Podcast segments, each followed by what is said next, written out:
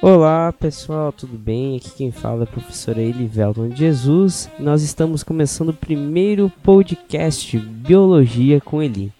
Hoje nós iremos trabalhar sobre um tema que está bem na moda e todo mundo está sofrendo com isso: o coronavírus.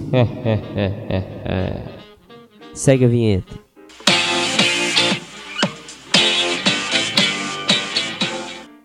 Os primeiros registros dos vírus nos seres humanos aconteceu lá por volta dos anos 430 a.C., onde que começou a falar um pouquinho melhor sobre eles. É, alguns poucos escritos, mas nada muito claro. Demorou muito, muito tempo para as pessoas começarem a entender o que, que é isso.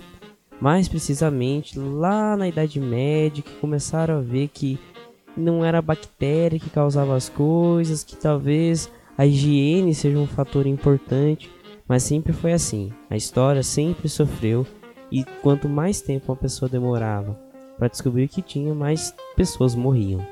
Então sempre houve alguns ciclos de doenças no decorrer da história e sempre os vírus vão estar bem relacionados.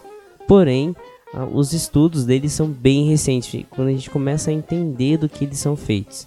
A partir do momento que a gente começa a falar um pouquinho de DNA, Aí a gente tá falando aí de 80, 100 anos atrás, é muito recente. A gente pegar toda a história da natureza, isso é muito recente, a gente entender um pouco sobre isso. A estrutura do vírus é basicamente o seguinte: é como eu brinco com os meus alunos, como se fosse o Tony Stark. A armadura é a cápsula que ele vai ter, e dentro dele vai ter um material genético. Agora presta bem atenção: se o material genético desse vírus for RNA, ele é um retrovírus. Se ele é um DNA, ele, um é, ele é um adenovírus. Tá, e cada um tem uma característica. Geralmente, o retrovírus ele tem uma capacidade de mutar muito maior do que o adenovírus. Por quê? O RNA ele é um pouquinho mais frágil e ele pode sofrer interferência com o meio, coisa que o DNA ele não vai fazer muito isso. Ele se mantém meio que constante. Tanto que essas gripes e resfriados que a gente tem todo ano, na realidade são vírus diferentes. Só que eles sofreram mutações. Essas mutações foram bem rápidas, geralmente meses eles já mudam completamente. Mas como que é essa mudança e como que o meu corpo vai, vai lutar contra isso? Para isso a gente tem que ter uma noçãozinha de imunologia. É isso que eu vou tratar agora um pouquinho com vocês.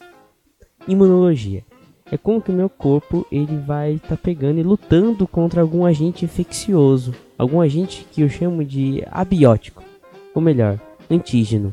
Esse antígeno ele não vai, como posso explicar para vocês? Esse antígeno ele não é natural da gente. Se ele não é natural, quer dizer que ele me faz algum mal, teoricamente. Então nosso corpo ele tem uma tendência a expulsar ele. E quando ele faz isso, Aí você geralmente vai ter uma pequena infecção no local, mas com o tempo sara. A questão do vírus é a seguinte: o nosso sistema imunológico ele consegue perceber apenas a capa dele. Mas só que essa capa ela é feita de proteína e quem faz a proteína, material genético. Se eu tenho ali material genético que alterou, logo a proteína alterou também. Se alterou, então meu corpo ele não sabe o que fazer aí é necessário que ele comece a aprender a fazer isso. E para aprender, aí nós encontramos um problema, porque não é tão rápido assim. Esse processo ele demora alguns dias e dependendo do tipo que a gente está comentando, é, ele pode demorar um pouquinho mais. Ele demorando mais, aí vem o risco da pessoa morrer, dependendo do seguinte: um vírus ele nunca mata alguém, mas ele é aquele agente que vai diminuir como que o meu corpo está lidando, vai diminuir a minha imunidade e você acaba morrendo de uma doença secundária, uma doença oportunista. E essa doença oportunista, aí sim, ela vai fazer a pessoa morrer. Tanto que algumas doenças com, com vírus, como por exemplo a AIDS, pelo vírus HIV, ninguém morre de AIDS. Se vai pegar lá o boletim de óbito dele, que não vai. O atestado, perdão, de óbito, você não vai ver nenhum momento que a pessoa morreu de HIV. Não, o HIV fez a pessoa piorar, a pessoa piorando, aí sim. Aí a pessoa ia morrer de alguma doença secundária, alguma infecção, a própria pneumonia, que sempre está associada com alguma doença de vírus, porque sempre entra pelo nariz muita coisa. Então a pessoa acaba com o tempo tendo esses probleminhas. Então a gente já começou a entender que os vírus eles estão diretamente relacionados com o nosso dia a dia e que eles podem estar causando a morte. Mas e o coronavírus? O vírus influenza, entre outros vírus, como que eles funcionam? De onde que eles vieram, propriamente dito, porque como assim veio da China, mas lá da China vem tanta coisa? Será que eles não podem vir para o Brasil, ter surgido no Brasil? Então, Comentando um pouquinho mais específico sobre o coronavírus, ele surgiu por volta lá do finalzinho do ano passado em Wuhan. Aí tem um monte de teoria da conspiração dizendo assim: ah, foram os chineses que fizeram isso, ah, guerra biológica. Não, talvez não tenha, talvez, né, pode ser essa teoria da conspiração, mas geralmente não é por aí não. Os vírus, eles sempre estão acabando mudando, né? Como eu referi sobre o RNA agora de pouco. Se eles estão sempre se renovando, é uma questão de tempo que eles começam a atacar a gente. É um pouco de lógica isso daí que a gente precisa entender que nem sempre é uma teoria da conspiração. Às vezes pode ser a verdade mesmo. Então os vírus eles vão estar, tá, com, é, como posso dizer, os vírus cada vez mais eles podem estar atacando a gente, sempre vai estar tá mudando, né?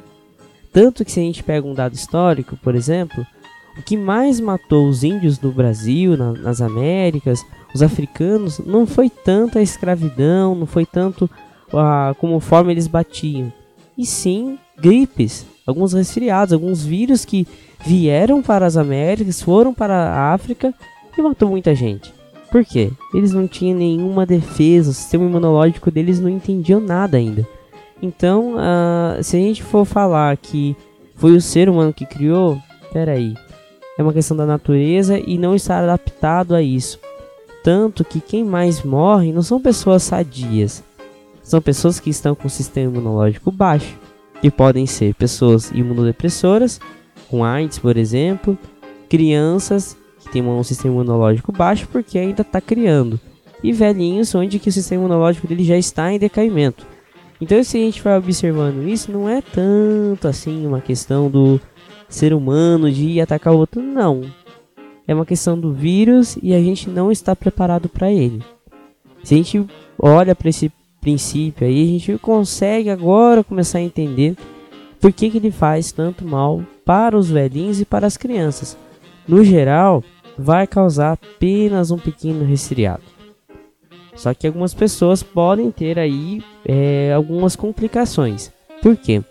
Esses vírus, como que eu comentei, eles sofrem muita alteração. Às vezes, essa alteração é um pouquinho mais rápida em um, um certo local, onde as pessoas podem realmente ficar muito mal, independente de onde que elas estão, né? Qual quadro de idade elas estão. Então, os vírus, é, o, o vírus influenza, que é do tipo do corona, que vai causar isso daí hoje. Mas ao mesmo tempo que a gente tem isso daí, em paralelo, a gente tem nesse instante o H1N1, vários outros tipos de influenza normalmente no dia a dia. Tipo, normalmente mesmo, não tem tanto assim. É, tão pouco assim. Sempre tem muitos vírus a todo instante. E se a gente causar todo esse alarme, é porque a gente tem que ter um pouquinho mais de calma e manter a higiene. A higiene é fundamental para tudo isso. Fundamental mesmo. Se a gente começa a partir do momento de lavar as mãos, ter o álcool em gel, evitar de coçar os nossos olhos, ter bons hábitos de higiene, a gente acaba evitando de ter o contágio de qualquer vírus, independente se é o vírus corona ou não. Às vezes aí tem alguém morrendo de H1N1, N1 achando que é corona. É o mesmo tipo de vírus, não, não, é, não é o mesmo vírus, mas é o mesmo tipo de vírus que vai estar tá ali onde que as pessoas podem estar tá aí falecendo de bobeira. Então é necessário a gente ter esse cuidado e esperar, né? Um pouquinho que está acontecendo. Isso aqui é uma pequena parte, a gente vai estar tá aprofundando um pouquinho melhor agora. Então, um pouquinho mais sobre o coronavírus. O coronavírus esse vírus, retrovírus, como eu comentei, que é uma alta taxa de mutação que surgiu lá em Wuhan, na China, no final do ano passado, final de 2019. E o que aconteceu? Alguns falam que veio de carne de morcego, outro de carne de cachorro, outro de carne de gato, porque lá na China eles não têm os mesmos hábitos alimentares que o nosso. Então ficar julgando eles também não é correto, porque para eles também é estranho o nosso hábito alimentar. Então eles lá, nesse mercado principalmente, que foi, foi o primeiro foco, falaram que foi isso. Eu já não acho que seja tanto por aí. Os vírus eles sofrem alteração. O coronavírus ele não é de agora. Ele já vem de faz muito tempo. O primeiro registro do coronavírus foi em 1920, 1930. Então a gente está falando aí de 100 anos atrás. Mas 100 anos atrás, também comentando, tinha uma outra doença pelo mesmo tipo de influenza que foi a gripe espanhola. Gente, aí morreu gente. Algo em torno aí de 100 milhões de pessoas em plena Primeira Guerra Mundial. Muitos falam que a Alemanha ela saiu da Primeira Guerra é, por causa do, dos problemas das armas, que eles não estavam vencendo. Não foi bem por aí não. É, a Alemanha estava muito forte, tinha muita, muitas armas ainda, soldados extremamente eficientes. O problema é que o vírus chegou nas trincheiras alemãs, não suportaram. Porque qual que é a tendência, né? Quando alguém pega algum vírus, algum, fica, alguém fica doente. Você se isola, você aprende a lutar contra o vírus, mata todos os vírus do seu corpo e não transmite mais. Essa é a tendência natural e é por isso que as pessoas estão isoladas. Às vezes você que está escutando esse podcast agora está com coronavírus e não te fez nada. Isso é sinal que o seu sistema imunológico está bom, então fique feliz. E você na sua casa, paradinho, sem passar nada para ninguém, sem contato com alguém, então você não vai mais passar e nem vai pegar. E aí, o, e o pior, você pode transmitir para um grupo de risco, aí a consciência pesa, né? Mas o vírus, né, em si, ele sempre vai estar conectado com a gente. Se a gente pega e se isola, não acontece. E lá na trincheira aconteceu o contrário. Quando as pessoas ficavam doentes, elas iam para hospital. O hospital tem o quê? Doentes pessoas que estão com o sistema imunológico baixo. O que acontece com essas pessoas? Morrem. Elas morrem porque já estão debilitadas. Se elas já estão debilitadas, então é uma questão de um tempo para isso, né? Que ocorra essa morte delas, né? E a questão que a gente começa a parar para pensar agora é que assim, que medidas eu devo fazer para que hoje em dia não tenha mais nenhum acesso desses vírus na minha vida, na vida das pessoas ao meu redor. Nesse instante, fique na sua casa. Quietinho. Espera um pouco, que é questão de tempo aí que o vírus ele tende a diminuir. Hoje, na gravação aí por volta do dia 25 de março, é, a gente vai estar tá observando que a gente está chegando na primeira curva mais alta, né? A gente vai observar também aqui na história que geralmente tem algumas curvas. Então, a primeira curva a gente está chegando agora. Se a gente fica agora e segura a primeira curva, a segunda e a terceira elas ficam menores e nós temos um pequeno problema no Brasil. Se você não ficar na casa para você entender. O Brasil não é um país com muitos leitos disponíveis. Lembrando que nesse instante nós estamos com surtos de chikungunya, dengue, entre outras doenças aqui no Brasil. Imagine só se além dessas pessoas que já não estão bem acabarem tendo o coronavírus. Imagine, não temos leito suficiente para essas pessoas. Se nós não temos esse leito suficiente, as pessoas vão acabar também morrendo e pior, matando outras pessoas. Tá vendo que o ciclo ele volta igual aquele de 100 anos atrás da Primeira Guerra Mundial? Tá conseguindo entender? E agora a gente vai falar um pouquinho de algumas projeções futuras. O que, que pode acontecer daqui para frente? O vírus, que é meu maior medo, né? Ele mutar novamente e todas as pesquisas que se fazem hoje para vacina acabem por terra. Aí tem que começar tudo de novo. Mas hum, provavelmente não vai acontecer isso. Se você ficar na casa, menos vírus rodando, menos mutação, menos chance disso acontecer. É uma questão de lógica que isso vai acontecer na, nos próximos dias, nos próximos meses. Quanto tempo, Willivelto, você acha que vai durar isso daí? Meus queridos, 30 a 60 dias para começar a melhorar um pouco.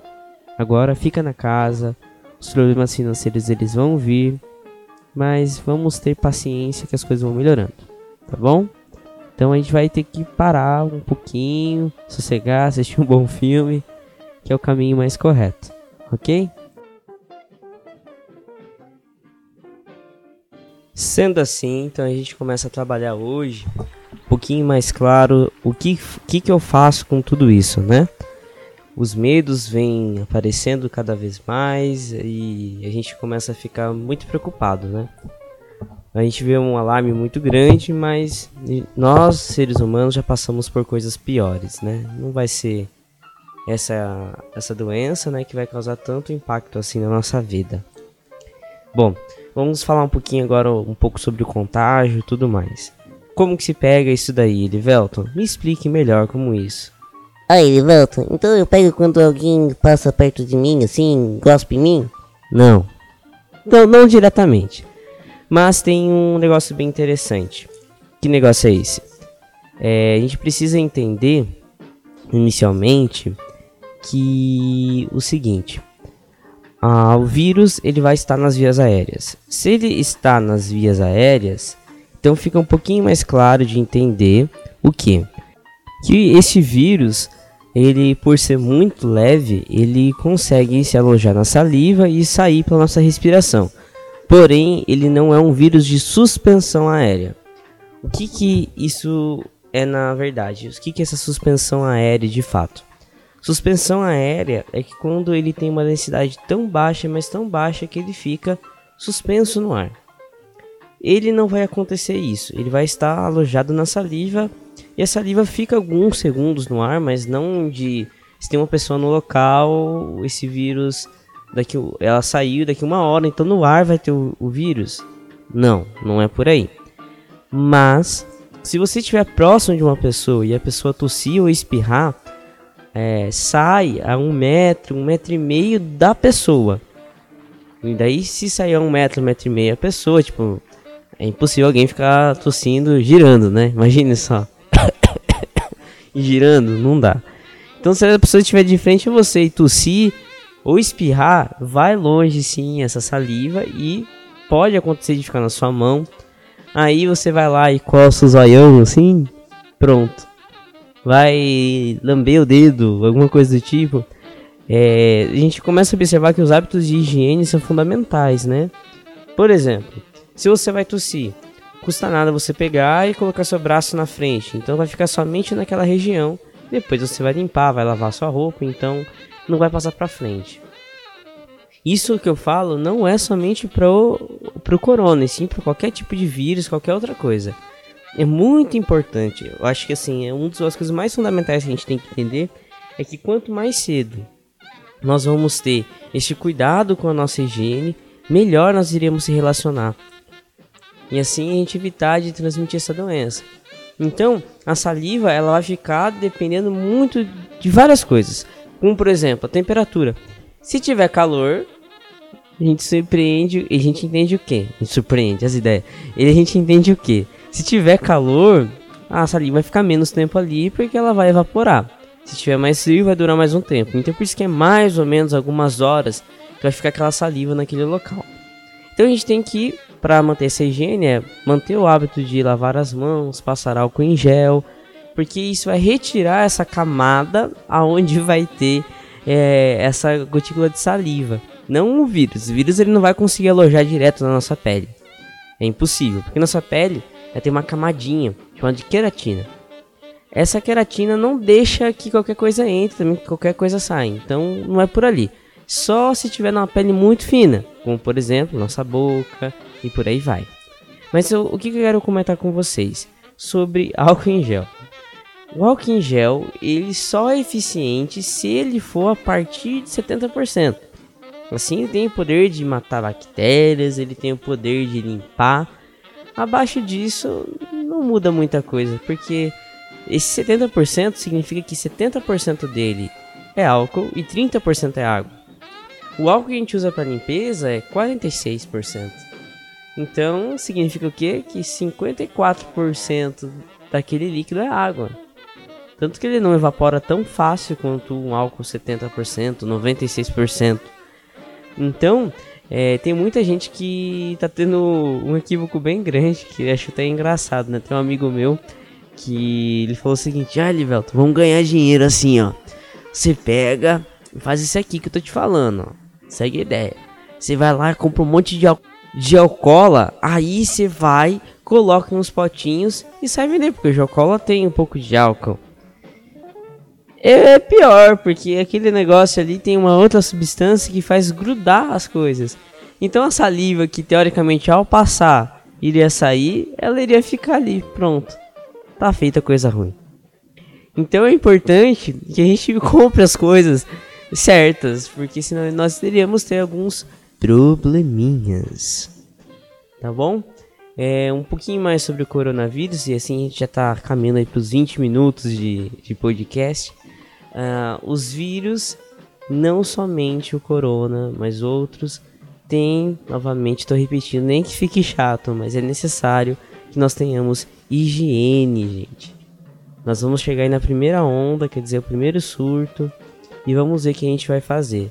Mas por favor, fique na casa nesse instante. Evite. Você no máximo você vai sentir uma gripe, mas para às vezes o seu avô, sua avó não é uma simples gripe. E você pode estar tá acabando matando seus avós, as pessoas que você ama. Lembrando que esse vírus também pode sofrer mutação, então mais uma preocupação aí que você tem que ter. Tá ok? Fique atento aos noticiários, o que está falando e mantenha a higiene. Ela é fundamental. Ok, pessoal? Então a gente fica por aqui. Esse foi nosso primeiro podcast. Espero que vocês tenham gostado, né? Deu, tá dando um pouquinho de trabalho de montar, porque eu tô aprendendo a mexer com tudo. E é isso daí, gente. Nas próximas semanas a gente vai soltar mais alguns podcasts, onde vai ser falado de inúmeras coisas. Dentre as coisas, alguns conteúdos para estudos, alguns conteúdos bem, bem fortes para vocês. E é isso daí, gente. Muito obrigado por ter escutado esse podcast. A gente se vê numa próxima. Até mais. Tchau, tchau.